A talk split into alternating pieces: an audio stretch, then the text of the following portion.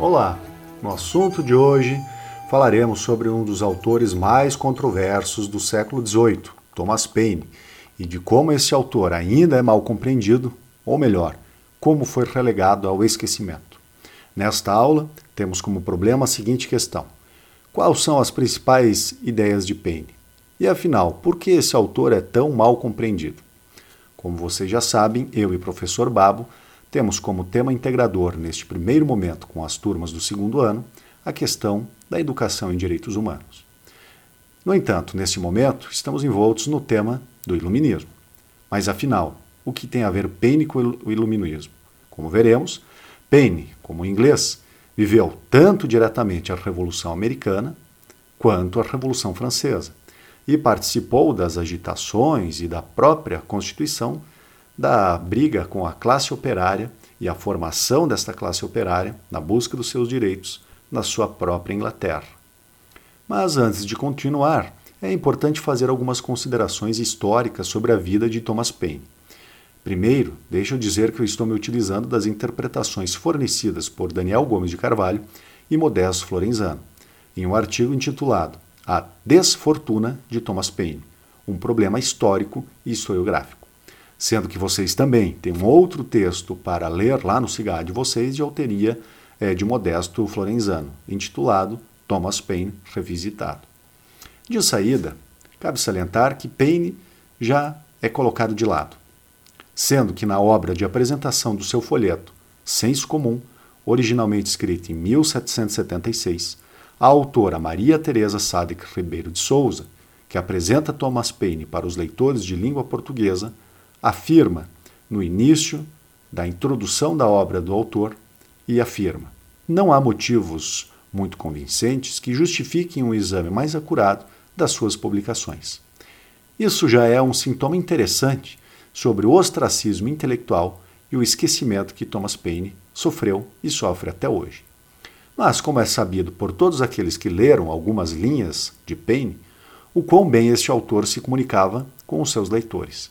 Seu estilo predominantemente é o panfletário, simples e objetivo, comunicando-se de forma direta com seu interlocutor, mas sem grandes sistematizações, o que seus críticos não deixarão de atacar de forma direta e feroz.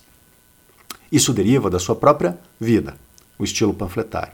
Paine, ele mesmo, passou várias agruras em sua vida pessoal e sabe bem do que estava falando. Assim, Paine escreve algumas linhas sobre o que seja a pobreza, Cito: Os ricos, em meio ao conforto e abundância, pensarão talvez que tracei um retrato contrário à natureza. Mas se pudessem descer nas regiões frias da necessidade, ao círculo polar da pobreza, perceberiam que as opiniões mudam com o clima. Existem hábitos de pensamento próprios a cada condição, e é precisamente a descobri-los que se deve dedicar o estudo do gênero humano. A história de pessoal de Paine é e pode ser resumida assim: sem filhos, casado duas vezes. No segundo casamento com Elizabeth, separa-se. Aos 37 anos, Paine via-se sem emprego, arruinado e difamado. Sem vínculos e esperanças no velho mundo, o convívio e a amizade de Paine com os cientistas de Londres de sua época abriram algumas perspectivas a ele ao novo mundo. Assim, Franklin convenceu-o a se mudar para a Pensilvânia, dando-lhe uma carta de recomendação. O objetivo era fundar um liceu inspirado nos existentes em Londres. A fortuna corre ao encontro de nosso autor. Interessante que dos 120 passageiros do navio London Packet, apenas sete sobreviveram. Payne está entre um deles. Payne, assim, chega a Filadélfia aos 37 anos como um desconhecido. Sua chegada na América Inglesa coincidiu com a eclosão do jornalismo popular e com o desencantamento e o desencadeamento da independência das 13 colônias. Primeiro grande movimento político e social da história a se basear, tanto teórica quanto praticamente, na ideia do consentimento, no apoio e no poder do homem comum. Na Pensilvânia, Paine passa a trabalhar como escritor e editor do Pennsylvania Magazine e depois no Pennsylvania Journal. Seus poemas e textos contra o despotismo inglês, contra a escravidão e em defesa da condição das mulheres e dos indígenas renderam-lhe uma fama cada vez maior.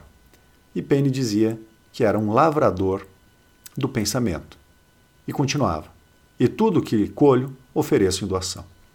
Paine participou da formação da primeira sociedade anti-escravista, criada em 1775 na Filadélfia.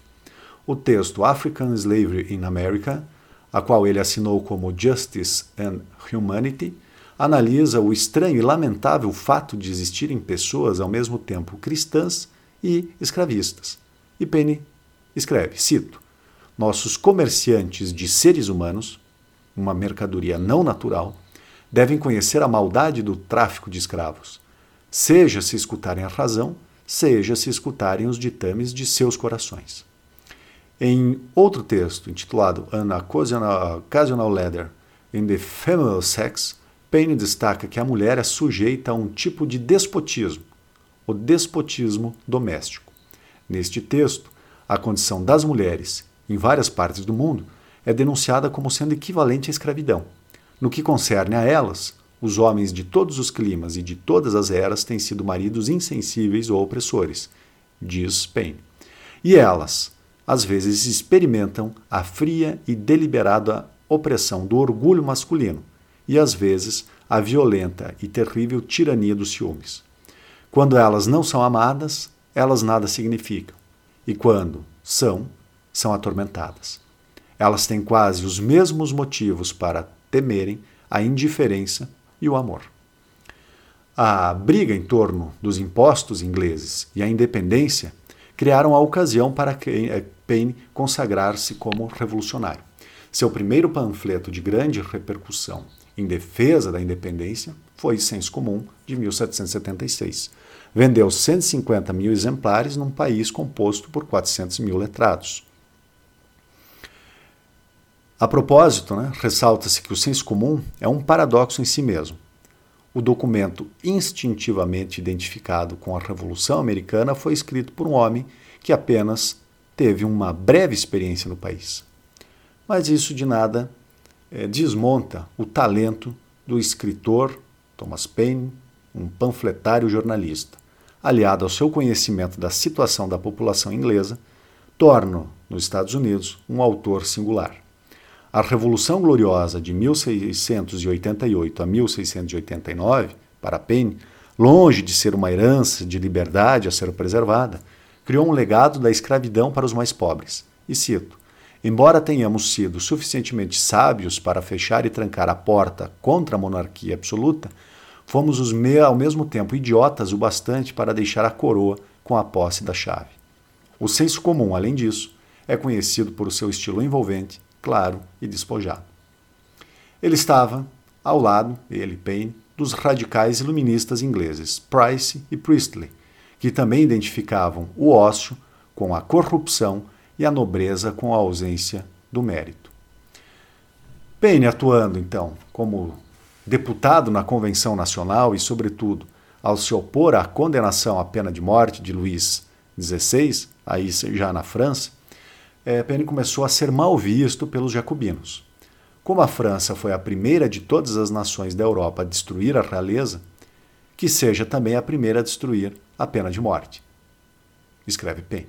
A necessidade de punir com a morte o antigo rei representaria uma fraqueza dos revolucionários, uma vez que estariam, com este ato, reconhecendo alguma espécie de poder pessoal na figura de Luís XVI além de criarem um precedente que, no futuro, abriria caminho para novas execuções. E esse foi o diagnóstico de Paine sobre a própria Revolução Francesa. Finalmente, Paine foi preso pelos jacobinos em dezembro de 1793. Notamos que Paine não teve uma vida fácil. E depois de Guy Fawkes, né, que é o mais conhecido pela figura aí do V de Vendetta, né, do filme hollywoodiano, o homem que teve a sua efígie mais queimada na história americana foi, sem dúvida, Thomas Paine. E agora, voltando, e não obstante, nos Estados Unidos, e para Paine, os Estados Unidos ser o lugar, nas palavras, e aí sim, de Burke, um conservador, da dissidência, da dissidência, É essa figura e essa é a ideia que acabamos tendo de Paine. Ele é o dissidente da dissidência. E essa pluralidade raramente se estendia além das escrituras, como lembrava Tocqueville. Aqui é um ponto importante. Paine vai ser mal visto e é relegado a um papel secundário, terciário, ou melhor, quaternário na história, porque Paine faz uma briga com as escrituras. Paine se debate diretamente, é acusado de ateísmo e deísmo por fazer um debate contra as escrituras.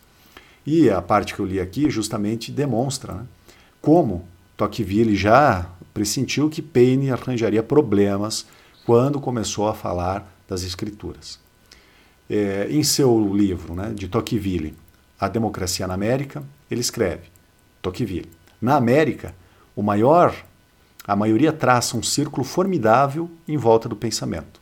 Dentro dos seus limites, o escritor é livre, mas infelizmente, daquele que ousar ultrapassá-los, pagará o preço. A originalidade de alguns escritos de Paine, para além do senso comum, sobre os primeiros princípios do governo, consiste em alargar os conceitos de liberalismo, conciliando com a democracia numa época justamente em que liberalismo era, a um só tempo, profundamente anticonservador e antidemocrático. Poucos panfletos de Paine merecem mais atenção do que a sua dissertação. Sugiro que pesquisem. Entretanto, ele não recebeu um estudo mais atento de nenhum historiador. E aí ele entra numa querela, Thomas Paine, sobre o imposto sobre a cobrança ou não, se ela é justa ou não, se ela é legítima ou não, do imposto, cobrar impostos. O imposto justifica-se porque, embora a propriedade seja legítima, existe sempre uma dívida dos proprietários com a sociedade, seja pelo uso dos recursos naturais, estes sempre comuns, seja pelo fato de que a riqueza raramente é adquirida por um indivíduo sem a colaboração ou a exploração de outros. E os recursos naturais, na verdade, são um bem de todos. A principal contribuição de um texto intitulado Da Justiça Agrária é ser uma fonte de inspiração, criação e reflexão para o tema de hoje chamado renda básica, amplamente discutido por economistas e cientistas sociais da atualidade. Há um autor, Cole, que é um biógrafo de Thomas Paine, que vai dizer que esse texto pode ser considerado o precursor de todos os programas posteriores para utilizar os impostos como instrumento para a redistribuição de renda em benefício de uma justiça social. E Paine não foi só suficientemente sistemático para ser considerado um teórico político importante, de modo que ele carece de qualquer profundidade de leitura, qualquer sentido de segurança cultural e é atraído por seu caráter arrogante e impetuoso, ao escrever passagens de uma mediocridade tal que a mente acadêmica ainda hoje estremece e deixa de lado com um suspiro. Essa é uma crítica feita por um autor nada mais, nada menos do que Eric Hobsbawm, dizendo que Paine, na verdade, não é suficiente sistemático. Ele mesmo, Eric Hobsbawm, um antisistemático. Em suma, muitos citam Paine de forma descontextualizada. O autor, um grande escritor, é fonte inesgotável de grandes frases. Porém, não há conhecimento de um único pensador que se assuma integralmente e radicalmente um peiniano ou neo-peniano, que leve e estude Paine de modo sério. E aqui eu termino talvez com um tom talvez meio macabro, mas é interessante citar, pois os próprios restos mortais de Paine se perderam, sendo que não sabemos o que ocorreu não é, com os seus ossos, depois de tanto terem vagado de mão em mão. Há um autor nos anos aí é, do século XX que, que é repatriar os ossos de pênis que estão na Inglaterra e trazer para os Estados Unidos. Mas acontece aí um infortúnio. Os ossos vão passando de mão em mão e, ao fim e ao cabo, hoje não sabemos o que aconteceu. Mas esse infortúnio com os ossos de pênis pode ser visto também sobre uma outra ótica. Um de seus biógrafos, Philp, com muita sensibilidade disse: a ausência de um jazigo final não é inapropriada. A filosofia, a filosofia de Paine era universal. Ele foi um melhor cidadão do mundo do que jamais poderia ter sido súdito de um Estado.